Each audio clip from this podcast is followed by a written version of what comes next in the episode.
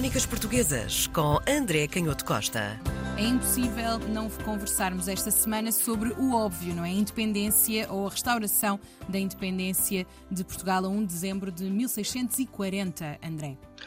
É um dos temas que, tal como em outros episódios, nos permite falar um pouco sobre a dificuldade que os historiadores encontram em diversos temas, mas sobretudo nestes temas de, de história política e em temas que colocam o problema da independência e da criação da ideia de país, das independências nacionais, sobretudo em épocas tão recuadas, porque os historiadores, obviamente, e quem está uh, habituado a ler estudos especializados sobre uh, o problema da restauração, a restauração aqui remete para o restabelecimento de uma soberania, de uma dinastia uhum. portuguesa e, portanto, do controle sobre as decisões políticas de um rei português, mas dizia eu, quem está habituado a ler livros mais especializados ou artigos sobre este tema sabe que os historiadores têm discutido muito estas matérias, porque, sobretudo, a partir dos anos 80, 90 do século XX, começou a ser consensual que a ideia de nação é uma construção do século XIX, muito associada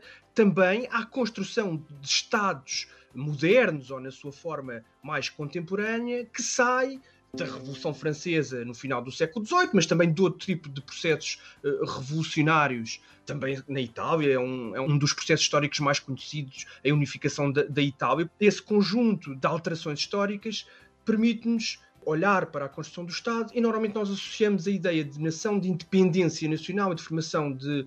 de uma independência nacional precisamente na sequência do século XIX e não no século XVII, em 1640. E, portanto, o que os historiadores fizeram na segunda metade do século XX, mas sobretudo no caso português a partir da Revolução Democrática, e vamos perceber porque é que é tão importante esta data de 1974 e ela é tão importante para a forma como os historiadores também passam a olhar mais criticamente para a ideia de nação e de Estado. Portanto, é sobretudo depois de 1974 que aparecem muitos estudos. Um estudo muito importante, um historiador, o Fernando Boas Alvarez, que publica na Universidade Complutense de Madrid, numa tese doutoramento defendida na Universidade Complutense de Madrid, um primeiro grande estudo sobre Portugal na monarquia hispânica, em que começa a olhar para o processo de ruptura de Portugal. Nós sabemos que em 1580 a partir de cortes e de negociação, mas também de uma invasão militar, tinha sido negociada uma soberania em que a coroa de Portugal tinha sido integrada na monarquia hispânica com os célebres Filipes. E depois, em 1640, temos então essa ruptura. E estes estudos começam a aparecer olham então para essa ruptura de forma um pouco mais crítica. E é por isso que começam a tentar perceber mas quem defende essa nova dinastia, a dinastia de Bragança, quem defende essa nova soberania? Falava-se antigamente nos livros da escola primária nos 40 fidalgos. Será que eram mesmo 40 fidalgos? Ou seriam 40 famílias relativas a cerca de 70 fidalgos ou até 100? Enfim, os historiadores começam a olhar para isto de forma mais crítica e começam a perceber que, mais do que a ideia de nação, há aqui diferentes grupos. Há blocos que não são propriamente blocos nacionais, com diferentes fidelidades grupais.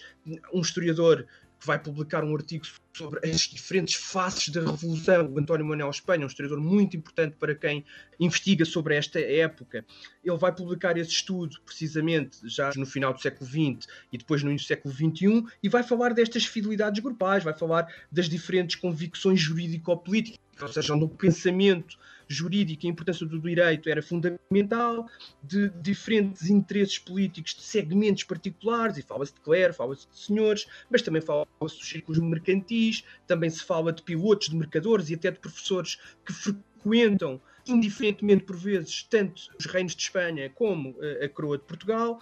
fala-se da complexidade de muitos motivos associados a estes grupos. E de facto isto foi muito importante para a renovação historiográfica e para perceber de forma mais crítica o processo. Acontece que às vezes nós nos esquecemos um pouco nesta caracterização mais técnica da história, esquecemos de uma coisa muito importante que é a própria história. E não é por acaso que, apesar de toda esta miríade, toda esta multiplicidade de visões em que podemos identificar grupos muito diferentes que não correspondem aos tais blocos nacionais em que se oporia Portugal e Espanha, a verdade é que a independência chega a bom termo e por isso nós ainda hoje comemoramos essa independência num feriado. E isso não é de facto por acaso. E às vezes estas ideias, a ideia de que nós só podemos ter uma visão, e neste caso a visão que os historiadores renovam nestes estudos que eu tenho estado a falar, que se começam a multiplicar com o regime democrático, porque também tem a ver com essa maior internacionalização da historiografia portuguesa, com outros interesses que não apenas o, o da história de Portugal. Portanto, tudo isso é integrado na visão eh, da historiografia, também uma visão muito mais global dos processos históricos e do mundo e da história política das diferentes unidades políticas, mas por vezes, essa visão também foi muito informada por uma ideia que temos falado aqui em diversas ocasiões, que é a ideia do especialista. E às vezes o especialista olha para o passado e, sobretudo, para esta história do passado mais relacionada com a história política, neste caso, uma, o restabelecimento de uma soberania, de uma dinastia que mexe com questões sensíveis, mas olha para este passado como se o passado fosse constituído por grandes blocos que às vezes até correspondem às épocas de especialização dos historiadores. A história antiga, do mundo greco-romano, a história medieval, depois a história da época moderna, entre o século XV e o final do século XVIII, e depois a história contemporânea. E como se existisse para cada um destes blocos uma determinada mentalidade em que a forma de pensar corresponde uma certa estrutura que é idêntica e nada pode ser pensado fora dessa estrutura. E foi por isso que os historiadores andaram à procura, quer desta atomização,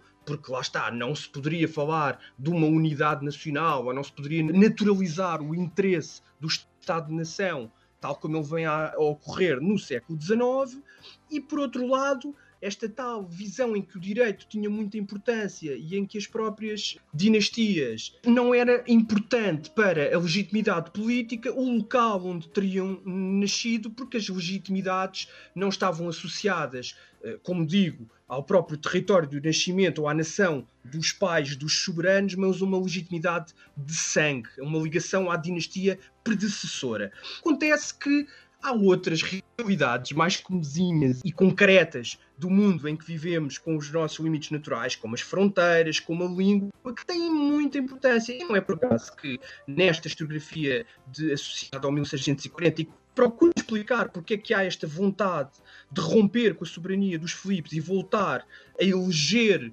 uma dinastia, neste caso da Casa de Bragança, portuguesa, está o problema da língua. E quando por vezes se diz que, bem, para as elites era relativamente conveniente que tivesse sido contratado em 1580, que a língua de governo era o português, como se isso fosse apenas uma fachada que correspondia a um interesse instrumental, a verdade é que não é por acaso que esse tipo de prerrogativas e de importância da língua foram consagrados em 1580 e depois de 1580, quando se discutiu nas cortes de tomar toda essa mecânica constitucional, não foi por acaso que a língua tinha essa primadia, porque de facto o espaço territorial, e embora, claro, as elites circulavam e muitas vezes eram bilíngues, mas a verdade é que essa unidade, esse espaço territorial que correspondia ao reino de Portugal, tinha uma língua já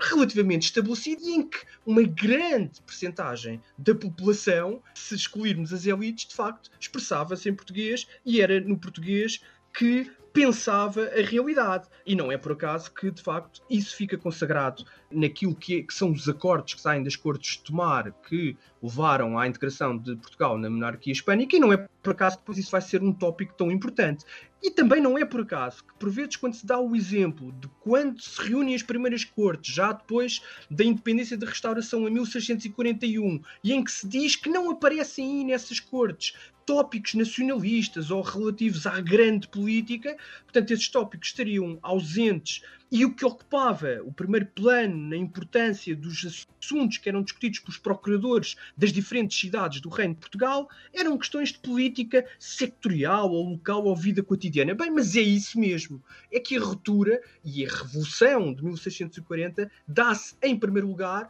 porque se entende que essa integração que tinha ocorrido em 1580 correspondia a uma visão imperial, com um centro num outro reino, e há claramente um consenso que é muito alargado. E não é por acaso que a restauração vai ter sucesso, e não é por acaso que, apesar de uma guerra de 28 anos, a independência do território português acaba por suceder de forma vitoriosa é precisamente porque se entendia que a forma mais eficaz de devolver os interesses da política cotidiana dos interesses locais, daquilo que eram os problemas concretos e reais das diferentes comunidades, por muito atomizadas que tivessem, a forma mais fácil de resolver esses problemas concretos era ter um rei muito mais próximo no antigo espaço da corte, da capital do reino, em Lisboa, e é por isso que essa revolução, que na altura causa um certo espanto, porque ela corresponde também a uma vaga de muitas outras revoluções que vão acontecer nessa década de 1640, e dizia eu, não é por acaso, que é uma das poucas revoluções, das várias que vão acontecer nessa década de 1640, que acaba por ter sucesso, como reconheceram vários clássicos da historiografia. Crónicas Portuguesas com André Canhoto Costa.